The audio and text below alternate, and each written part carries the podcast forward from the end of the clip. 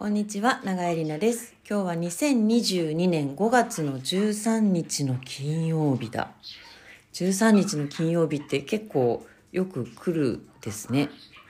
13日の金曜日って皆さんご存知ですか？あの ?13 日の金曜日になると、あの、お面をつけたジェイソンがやってくるっていうね。まあでもちょっとそんな、あの、恐ろしいことは起こらないにしても、なんとなくドヨンとする、うん、雨の金曜日の午前10時を回ったところでございます。なんかね、あの、1年で一番いい季節は5月なんだなっていうことを、一昨年のコアランティーンが始まった、あの、急にみんなが家を出れなくなってね、家にこもった時にすごく5月が気持ちよくて、その時はまだピーちゃんいませんでしたので、私は毎日近所を散歩していて、で毎日同じとこ散歩してるとねこうあここのお花が咲いたなとかいろんなことに気がつくんです。であ5月って本当にいい季節なんだなっていうことを感じたんですけれども今年の5月は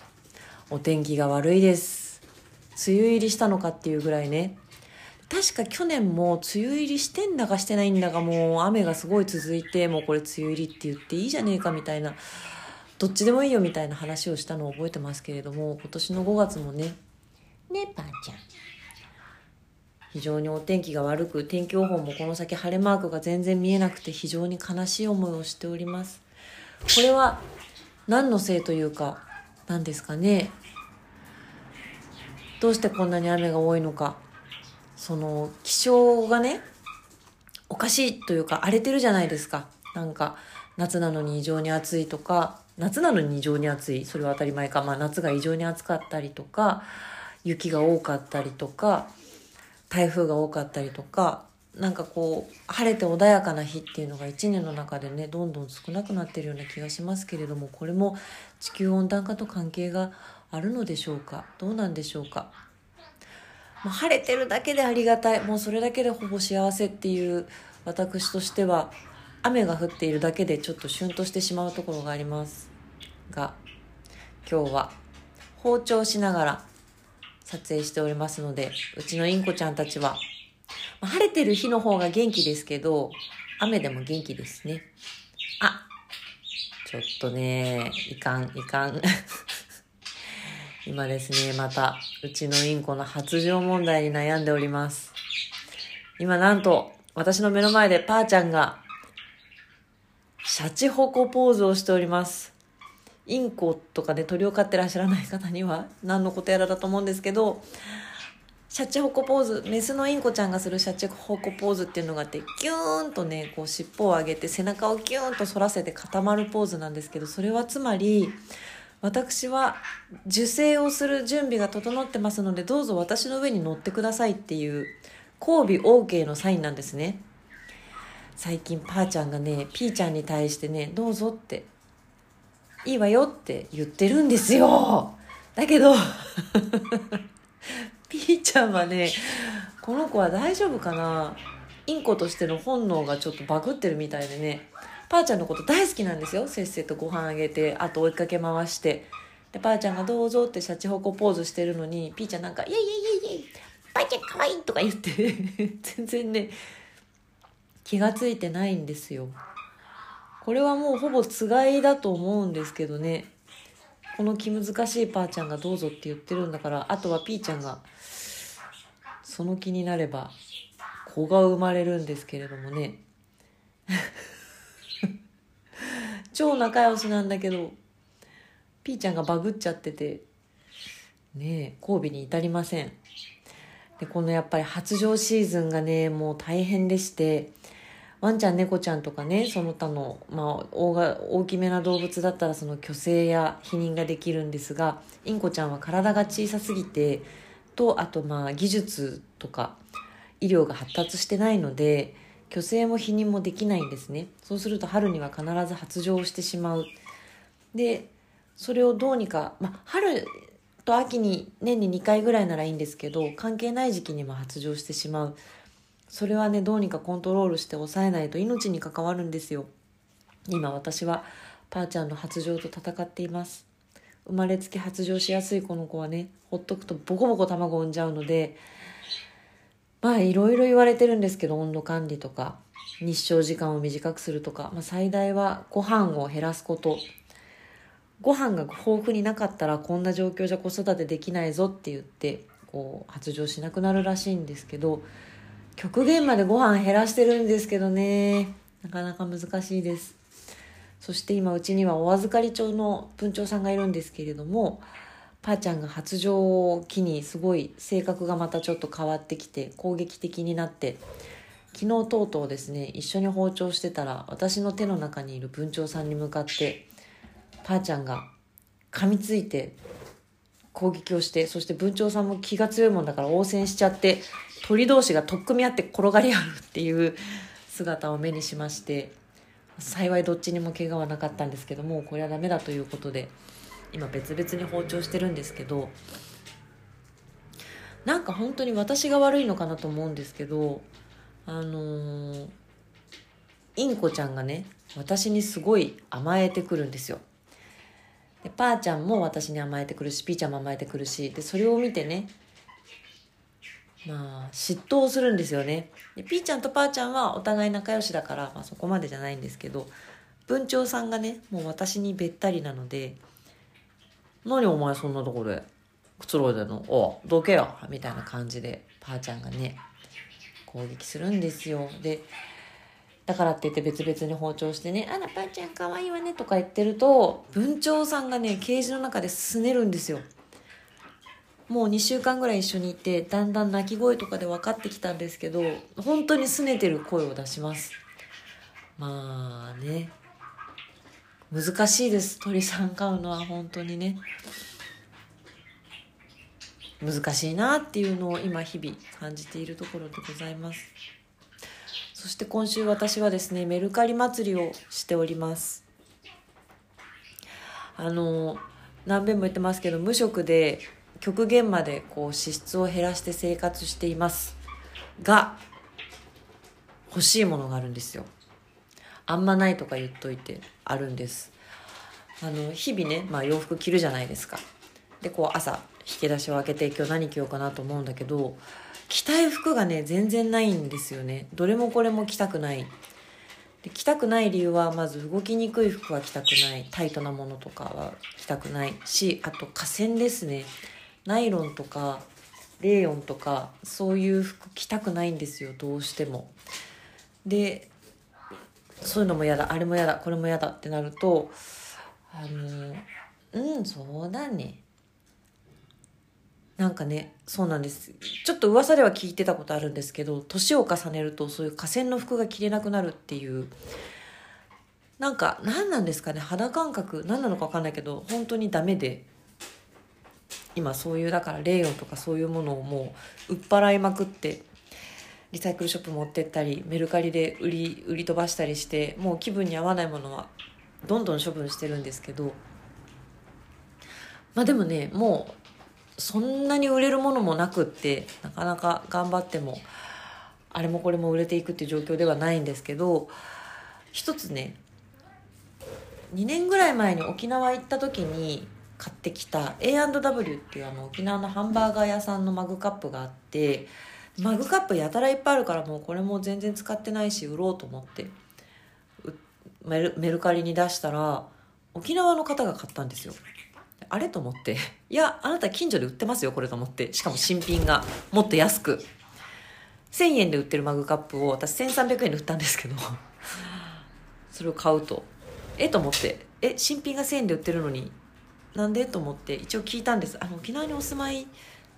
だったら店舗で売ってますけどみたいな。いいんでいいんですか？って言ったら結構ですって言うから昨日発送したんですけどなんかねなんか事情があるでしょうねきっとね。よくわかんないですけど。その A&W のオンラインストアもあってそこでも1000円で売ってるんですよマグカップ。ででも東京都内だと送料1000円。で沖縄だと1700円なんですよ。それもすごい不思議なんだけど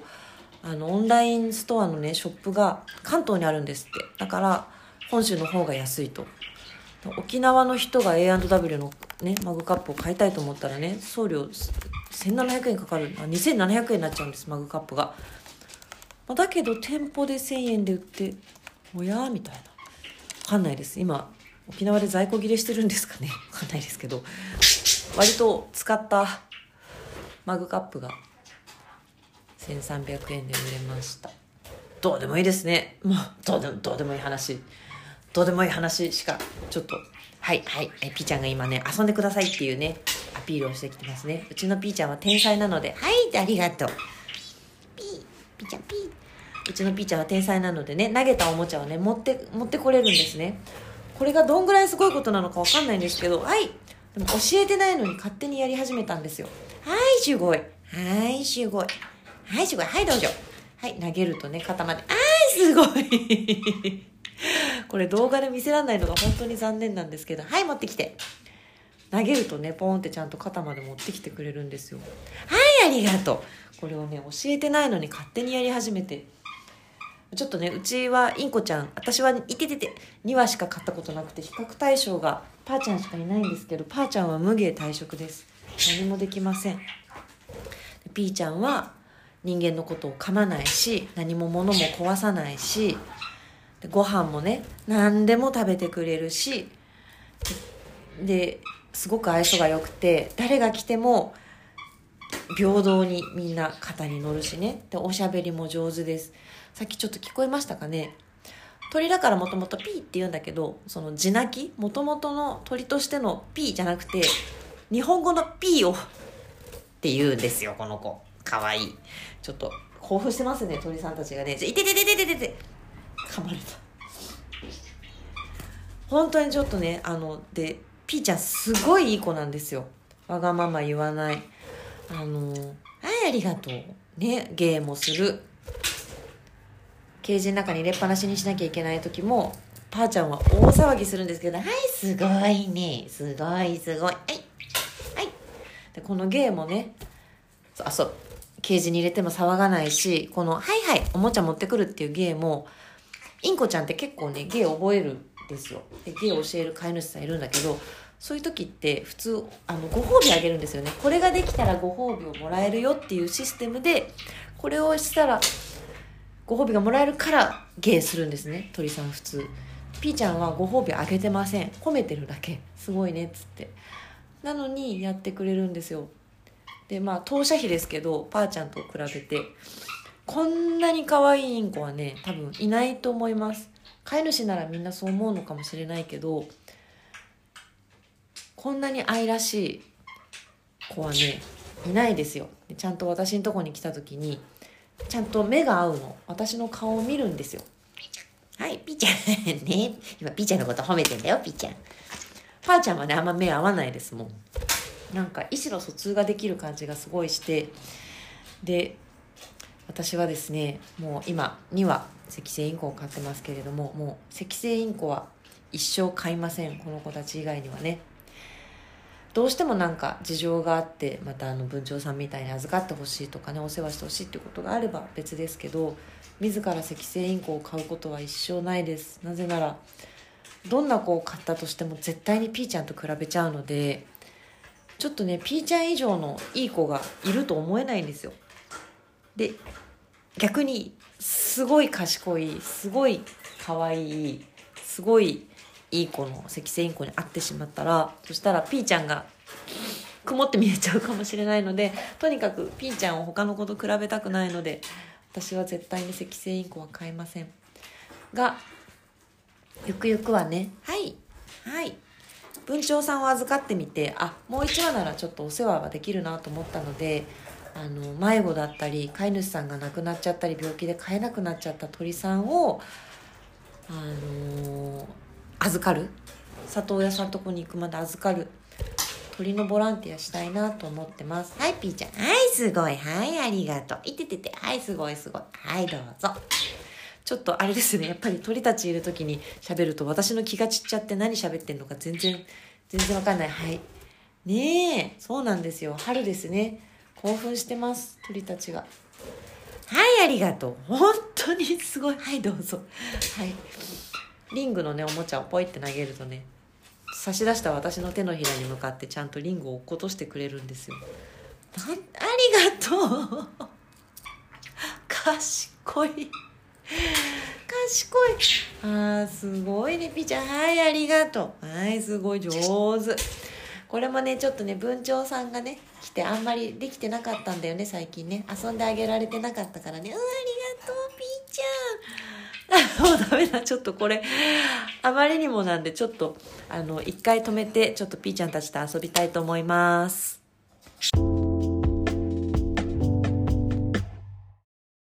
はい。ということで、鳥たちは、インコたちは、落ち着いてはいないですけど、ちょっと遊んで、で、今、ケージの中に入ってもらいまして、ばあちゃんが文句言ってますけどね。なんであたい閉じ込められてんのさおかしいやろって文句言ってますけど、今、文鳥さんと交代しました。文鳥さんはね、この子は、どうなんですかね。包丁好きなんですよ。ケージの外に出たい出たいってすごい言うようになったんだけど、出てもずっと私の片手の中に収まってます。もう、ガンとして動きません。包丁っていうとね、こう飛び回って遊び回るイメージなんですけど、そうじゃなくてなんかくっつきたいみたいで。文鳥かわいいんですよ、またこれが。何ですかね、これ。手の中にちょこんと収まって、で、あの足も折りたたんでお腹をね、こうペトンとくっつけてくるんですよ。で鳥って体温高いので、すごいあったかいし、ふわふわだし、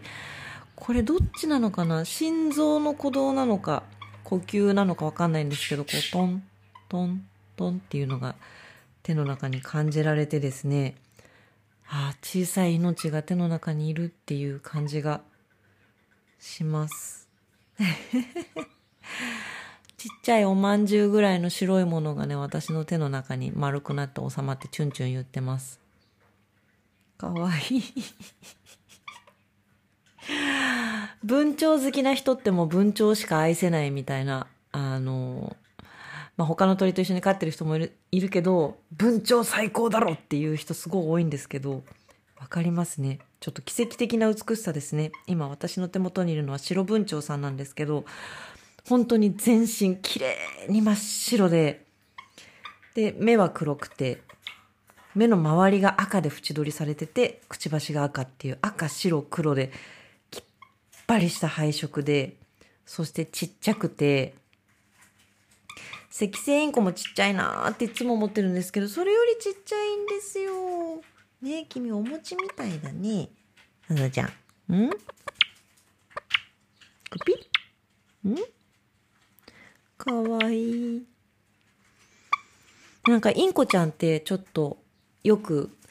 お日様の匂いとか、干した後のお布団の匂いとか、なんかパンとかみたいなね、小麦っぽい匂いがするっていうよく言われるんです。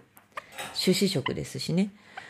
で、文鳥さんも種子食なんだけど、この子ね、すごい昆布の匂いがするんですよね。ちょっと酸っぱい感じの宮古昆布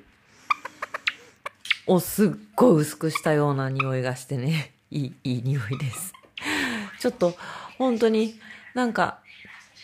鳥に煽られて、ちょっとなんだかよく、喋りたいことも何もちょっとよくわかんなくなっちゃったんですけど、まあ、生き物と生活するっていうのはね、本当に、日々、いろんな発見や驚きや、感動や何かを与えてくれるんですよ。もうね、鳥のお世話してるだけで結構午前中は全部終わるぐらいの勢いですね。で、鳥を飼い始めてから鶏肉が食べられなくなったっていうお話は何遍もしてますけれども、で、その流れで他のお肉を一切食べなくなり、だん、徐々になんですけど、ベーコンだけは食べてるとかいう時期もありつつ、今はもう外食以外では完全にお肉は食べなくなったんですが、とうとうですね、卵にも手が伸びなくなって、卵も買うのもやめたので、今私が摂取している動物性タンパク質は牛乳も飲まないから、チーズと、あとパンを焼く材料として、バターとスキムミルクと、あとちくわ食べてます。お魚のすり身ちょっと食べて、それだけなんですけど、あと大豆ばっかり食ってんですけど、枝豆食べて、豆腐食べて、厚揚げ食べて、油揚げ食べて、納豆食べて。でも今のとこ全然特に問題ないので、まあ何年か続けたらもしかしたらなんか出てくるかもしれないですけど、とりあえずまあいいかなと。もしかしたらね、性格も穏やかになるかもしれないですね。装飾系の性格になるかもしれないですけど、どのぐらいで変化が出るのかわからないですけど、ちょっと自分の体を使った実験ということで、この、これをね、しばらく続けてみようと思います。で卵食べれなくなっちゃったのはね、あれなんですよ。やっぱり、卵も構造がグロテスクだなと思って、よくあの、ね、えっ、ー、と、養鶏場っていうとイメージするのが、あの、狭いね、なんか、檻の中にずらーっと鶏が並んでいて、そこから首出して、ベルトコンベヤで流れてくる餌みたいのを食べて、後ろでポコポコポコポコ卵を産んでそれがこう流れていくみたいなね。で、あれヨーロッパでは禁止されてるんですっても、平飼いしかしちゃいけないっていうことになっていて、で、さらにですね、その、生まれた卵を、今までは生まれてひよこが生まれたらオスかメスかを判別して、メスは卵を産むのでそのまま育てて、オスはもうひよこはその場で殺してたんですって。でそれが最近、卵の中になんか針を刺すとオスかメスかが判別できる機械ができて、で、ピッと刺して、で、あのー、メスだったらそのまま育てる、オスだったら卵として売るっていうことができるようになって、その殺さない卵みたいな感じで商品化されてるんですって。で、それはまあ、喜ばしいことなんですけど、あの、殺処分が減るっていう。でも結局食うよね、みたいな。卵食うよね。なんか、それって人間に置き換えた場合、生まれた子供を殺すのはかわいそうだから胎児のうちに殺しましょうっていうことですよね。どっちも微妙じゃないですか。まあ、生まれてきたひよこがね、苦しい思いをして死ぬよりは、その意志がないうちに食べちゃおうっていう方がね、いいっていうのはわかりますけど、まあ、奪って食うのは同じだよね、みたいな。それもちょっとなんか、その記事を見た時に私はなんか余計うってなっちゃって、そこまでして食べなきゃダメかね、卵と思って。あの、そっから卵も買えなくなりました。平飼いの卵ならとか思ってたんだけど、あ、でもじゃあ、そこで生まれてオスのひよこはどうなってんのかな？トゥトゥトゥトゥトゥとか思うと、もうちょっとね、切なくて。でも、あの、私調べですけど、鳥を飼っ言い出したから鶏肉が食べれなくなったっていう人は、かなり少数派みたいで、割と鳥を飼ってても普通に鶏肉食べる方もね、あの、いっぱいいらっしゃるみたいで、あ、ちょっと私がセンシティブすぎるのかしらと思うんですけど、ダメです。もうどうしてもダメになっちゃったので、はい、お肉は食べておりません。なんかちょっと鳥にエネルギーを奪われて何が喋りたいのか分かんなくなっちゃったんですけど、そうです。欲しいものがあるので、で、それを今までだったら欲しいポーンって買ってたのを、ちょっと待てと。まずは欲しくない、いらないものを減らす。そしてできれば売る。そしてそのお金を欲しいものに変えるっていうプロセスがいいだろうと思って、今その着心地がいい服っていうのが本当に自分の手持ちのものの中に少ないので、で、その前にもお話しましたけど、鶴川にできた播州織のお店、玉木新芽っていうところがすごく良いものづくりをしていて、あの、そこでね、のものを買いたいなと。で、確かにそこのズボンね、私1枚持ってるんですけど、2万7千円ぐらいしたんですけど、このズボン。履いちゃうんですよ。日常的に。すごく動きやすいし、気持ちいいし、洗ってもね、すぐ乾くし、で、洗っても全然丈夫だし、やっぱりいいなと思って、毎日履くために、もう一枚このズボンが欲しいと思って、でも私は今節約中なので、それに見合うだけのね、ものをまず売って、その、そこでできたお金で、つまりいらないものを欲しいものに交換するっていうね、手段で行ってみようかなと思うんですけれども、もうなんかね、売れるもん大体売っちゃったので、あの、ブランドもんとか。もうね、クズみたいなもんしか家の中なくて ど、どうにかお金を作ろうとしてるんですけど、で、この間、ちゃんとね、あの、タイミングを見て夏服をリサイクルショップに持ってったんですよ。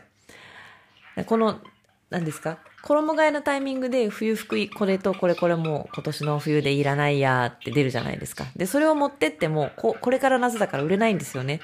っていうことが分かったので、前回の夏の終わりの衣替えでいらない服より分けといて、で、今のタイミングで持ってったんですよ、ちゃんと。だけどね、10枚ぐらい服持ってったんだけど、なんと買取金額30円だったんですよ。驚き。値段がつくのが1個だけだったのかな？で、それが30円。で、あとはスカートは短すぎるとか、何センチ以下のものはもう買い取らないっていうことになってますって言われて、ホットパンツとか、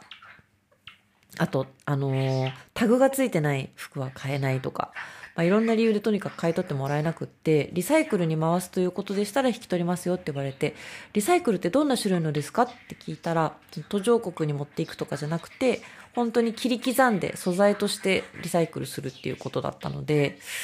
うーんと思ったけど、まあじゃあそれでお願いしますと言って、全部預けてきました。イベントのために1回、1回っていうかまあ2回か。2回着用しただけの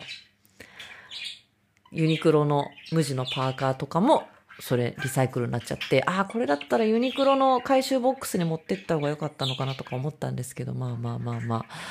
なかなかね、で、そう、そういう現実を見ると、作っては捨て、作っては捨て、で、そのリサイクルの行く先っていうのは何なのかわかんないですけど、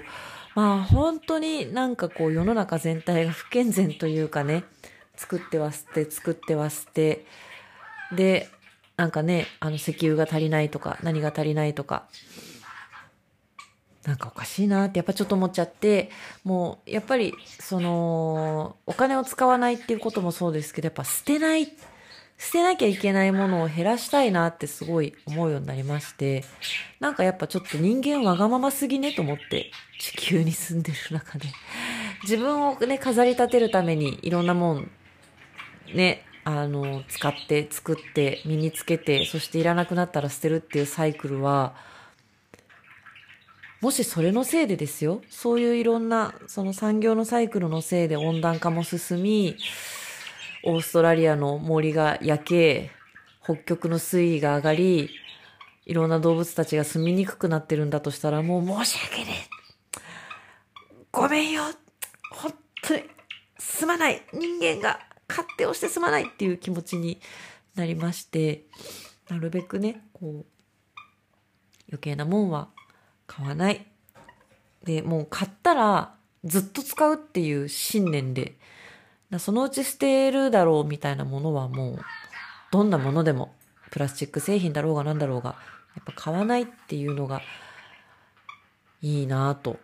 だこれを経済的なね、視点で見るとやっぱりその、経済が回らない、消費が進まないっていうことなのかもしれないんですけど、でもね、あの、そういう捨てないものづくりっていうのは全然悪くなくて、その玉木ニーメの服は高いわけですよ、全部。1万円以下で買えるものは多分ないと思うんですけど、シャツ1枚1万8000円とか、ワンピース2万いくらとか、まあ、ちょっと高級なお店だったらね、普通の値段だと思うし、ハイブランドだったらもっと全然高いと思うんだけど、玉木ニーメの服はね、まあ他にもそういうブランドいっぱいあると思いますけど、よっぽどのことがない限りね、捨てなきゃいけなくならないんですよ。本当にボロボロになったらなんか切り刻んで雑巾とかにするかもしれないですけど、すごいしっかりしてるので、生地が。相当長く着れるはずだと思います。で、私がつも履いてるモンペがあるんですけど、それは、あの、名古屋の作家さんのタコさんっていう方がいらっしゃって、その方が、あの、ゴムを使わないブラジャーとかね、パンツとか、あと、お洋服をいっぱい作ってらっしゃる作家さんで、その方の展示で買った、やっぱりね、1万8000円ぐらいした綿の、あの、モンペがあるんですけど、それもね、やっぱ全然どこも破けないし伸びないし汚くならないしでずっと気持ちよく履いてるんですね。で、そのタコさんは、まあ柄が違う自分で買ってきた生地をたくさんストックしてそれでいっぱい作ってるんだけど全部ちょっと残しといてるんですって生地を。で、何のためかって言ったらその破れちゃったら直しますって。そのための生地を取っといてくれてるんですよ。リペアをしますって言ってくれてて、だそれだけ長く履けると。そういうものはやっぱり高くても買いますよ。だなんかね、100円で買えるものはいいけれど、やっぱりすぐ壊れるじゃないですか。私も100円ショップ行きますし、コーヒーフィルターとかね、100均でいつも買ってるものとかもあるんだけど、やっぱお家で使うものとか、身につけるものとかは、すぐ壊れるようなものとか、捨てなきゃいけないものとかはね、やっぱ結局無駄だし、その、同じ経済回すんでも、100円のもの20個買うよりは、本当にいいもの、2万円のもの1個買うっていう、そういう経済の回し方の方がよくねって。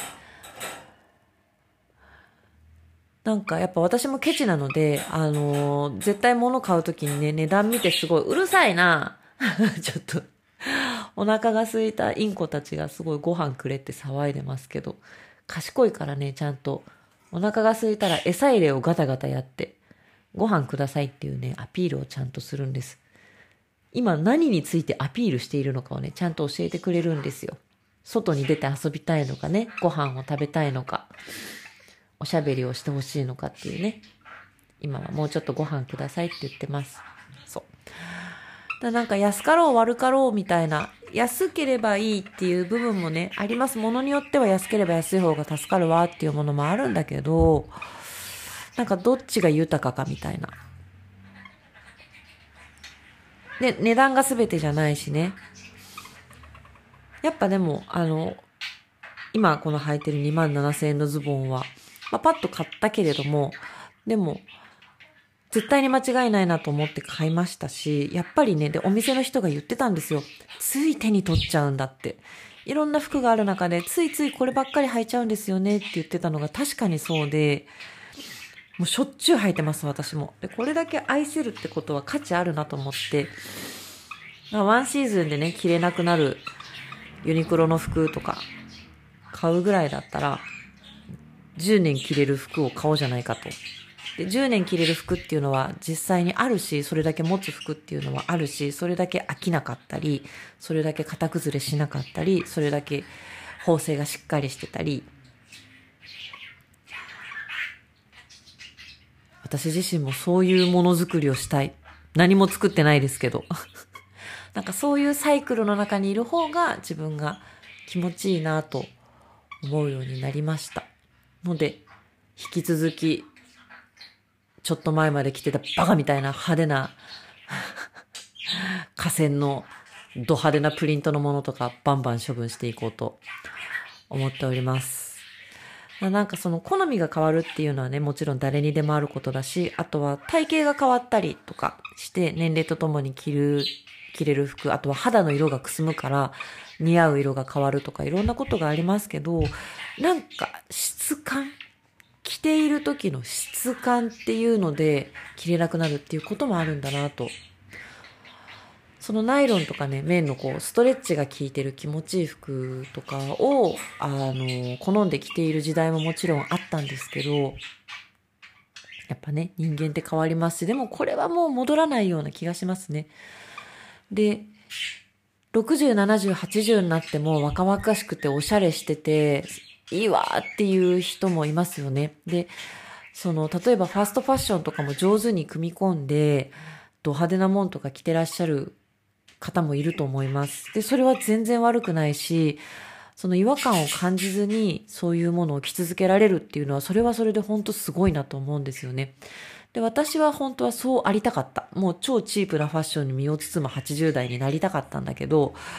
どうもね、無、無理そうですね。なんかどうしてもこう、地味で質実剛健な方に向かってっちゃう。みんながそうではないと思うんですけどね。なんかそれはなぜかっていうとね、楽なんですよね。楽。あの、動きやすいとか、その、ね。なんですかね。あの、洗うときにね、あんまり気にしなくていい、型崩れとかいろんなこと気にしなくて、ポーンと洗濯機に入れてパーンって洗えるとか、そういうこう、生活の中で無負担が少ないものっていうのをどうしても選んでいきたくなっちゃう。もうなんかそんなに頑張りたくないみたいなね。それがもしかしたら老化っていうことなのかしらとも思うんですけど、まあもうでもね、今私47年生きてきましたけど、まだあと何十年か生きていかなきゃいけない。結構大変だから、結構大変だからやっぱ楽できるところはしたいよねみたいなのが出てまいりました。なんか、あの、体力的な問題より気持ち的に先に頑張れないっていうのが本当に来てて、これを老化の一言で片付けたくない気持ちがあります。なんか、やっぱり認められたいとか、うーん、よく思われたいとか、そういう気持ちがね、若い頃にはやっぱりすごくあるわけで、そのためにいろいろ、まあファッションもそうですけど、いろんなことをするし、対外的にこう自分をどう見せるかっていうプロデュースみたいな部分をね、やっぱり若い頃はすごくするわけですよ。で、もうなんか、もういいなっていうところにやっぱりそれをちょっと通り過ぎると、どうもあれよと気にしないって先週言いましたけど、それプラス、まあなんか自分で自分のこう、判断基準みたいのが出てくるので、その頑張る必要がなくなってくるんですよね。別に頑張んなくても、私は私のままでここにいればいいやっていうポジションができてくるので、私自身はもう頑張らないでいいやっていうところに来て、あの、非常に心地よく生活しているんですが、一個だけ問題があって、あのー、ま、私の後に続くというか、ほんの少しなんですけどね、あの、若者がいるわけです。で、まあ具体的に言うとその山猫団の彩香さんだったり、まさるちゃんだったり、私より一回り下のアーティストの人たちがね、いて、その人たちが今後どうやって今の活動を続けていくのかっていうことを考えたときに、まあ、ある一つのロールモデルになりたいなとは思うんですよ。でそうすると、あ、まあ、40代後半ぐらいで表に出るのをやめて裏に回るんだな。で、そこから別のことをしていくんだっていうのは、一つのロールモデルとしてはいいと思うんですけど、まだまだ踊りたい、まだまだ外に出たい、まだまだ頑張りたいっていうタイミングの彼らを、この道に私と一緒にやってくれっつってすごい引っ張り込んどいたのに、私ちょっともう疲れちゃったんで、もうやりませんって言ってパーンとその場をなくしちゃうっていうのはどうなんだろうかと。それはちょっと無責任なんじゃないかっていう気もして、私自身はもうなんかね、舞台芸術とかもういいや、いいやってあの、嫌いとか飽きたってことじゃなくて、私自身がそこで表に立つことに関してはもう全然、もうどうでもいいんですけど、やっぱ場を作るっていうことは若い人たちのためにしなきゃいけないかなと思うと、自分のためには頑張りたくないけど、まあ、他の人のためにはもうちょっと頑張んなきゃいけないかなと。なんかね、そうだから人生のいろんなタイミングがあって、もうとにかく自分のことしか見られない、もう自分のことで精一杯。で、自分の居場所を作るためにめちゃくちゃ頑張るっていう時期があり、で、ある程度自分のね、その、居場所みたいなものが出来上がったら、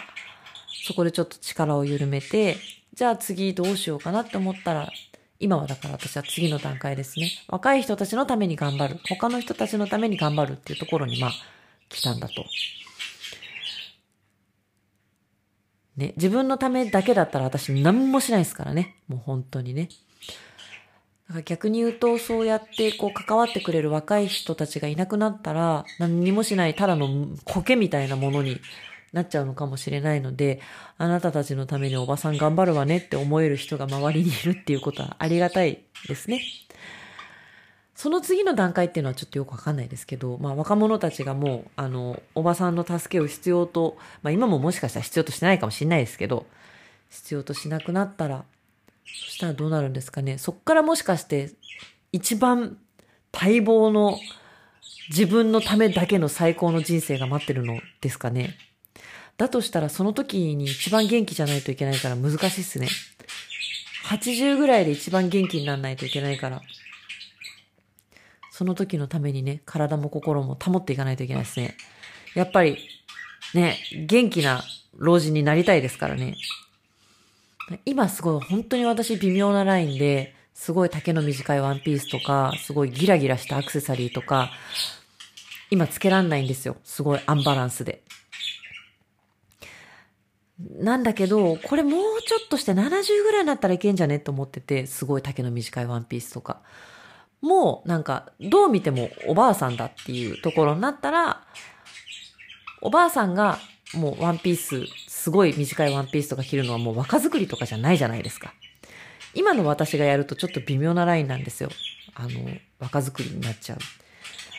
あもう誰がどう見ても立派なシワシワのババアになったら、超ド派手なファッションとかもう一回できるのかもなと思って、ババアになったら着たい服、ババアになったらつけたいアクセサリーっていうのは、捨てずに、売らずに取っといてあります。いつか着れるといいんですけどね。なんかそのために体型も崩さず、太らず、いこうかなと思っております。ということで、あんまり取り留めのない話になってしまいましたけれども。ね。はい、文鳥ちゃん。ね。これがマイクだよ。ピッ。はい、かわいい鳥たちに囲まれて、雨ですけれども幸せでございます。そろそろすごい飯をくれ、外に出せと、またすごい恨めしい目でインコズが見ているのでご飯をあげてこようと思います。ということで、曇りですけど皆さんめげずに参りましょうね。それではまた。